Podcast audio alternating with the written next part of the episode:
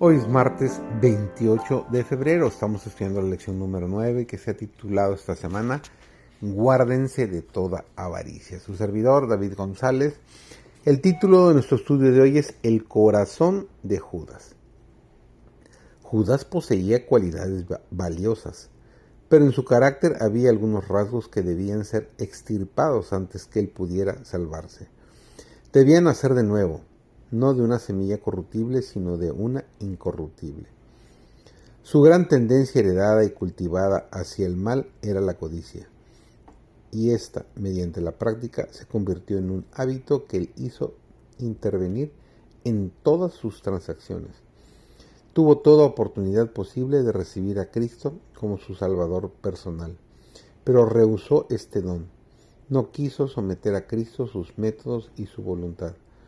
No practicó lo que contra, eh, contrariaba sus inclinaciones personales y por lo tanto su espíritu muy avariento no fue corregido.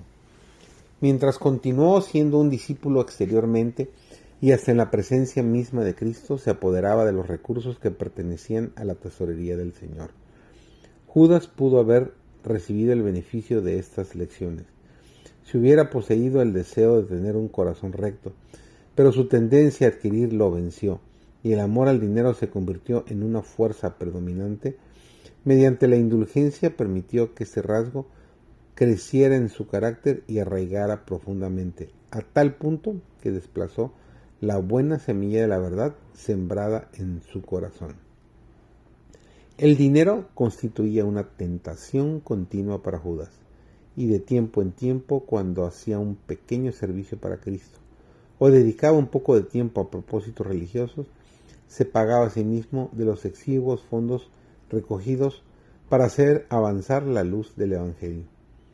Finalmente se vio tan avaro que se quejó amargamente porque el ungüento derramado sobre la cabeza de Jesús era muy caro. Le dio vueltas al asunto una y otra vez y calculó el dinero que podría haber sido colocado en sus manos para gastar si ese ungüento hubiera sido vendido. Su egoísmo se fortaleció hasta que sintió que la tesorería había verdaderamente sufrido una gran pérdida al no recibir el valor del ungüento en dinero. Finalmente se quejó abiertamente de la extravagancia que significaba esta valiosa ofrenda para Cristo. Nuestro Salvador lo reprendió por su codicia. La reprensión irritó el corazón de Judas, hasta que, por una pequeña suma de dinero, consintió en traicionar a su Señor. Entre los guardadores del sábado habrá quienes en su corazón no son más fieles de lo que era Judas. Si nos acercamos a Dios, nos aproximaremos unos a otros. No podemos aproximarnos a la misma cruz sin obtener unidad de espíritu. Cristo oró que sus discípulos fueran una sola cosa, así como Él y el Padre son uno. Deberíamos buscar la unidad de espíritu y entendimiento. Deberíamos procurar la unidad para que Dios sea glorificado en nosotros, así como fue glorificado en el Hijo y Dios nos amará como amó a su Hijo. Dios nos ama, no quiere atraernos para causaros daño. Por supuesto que no.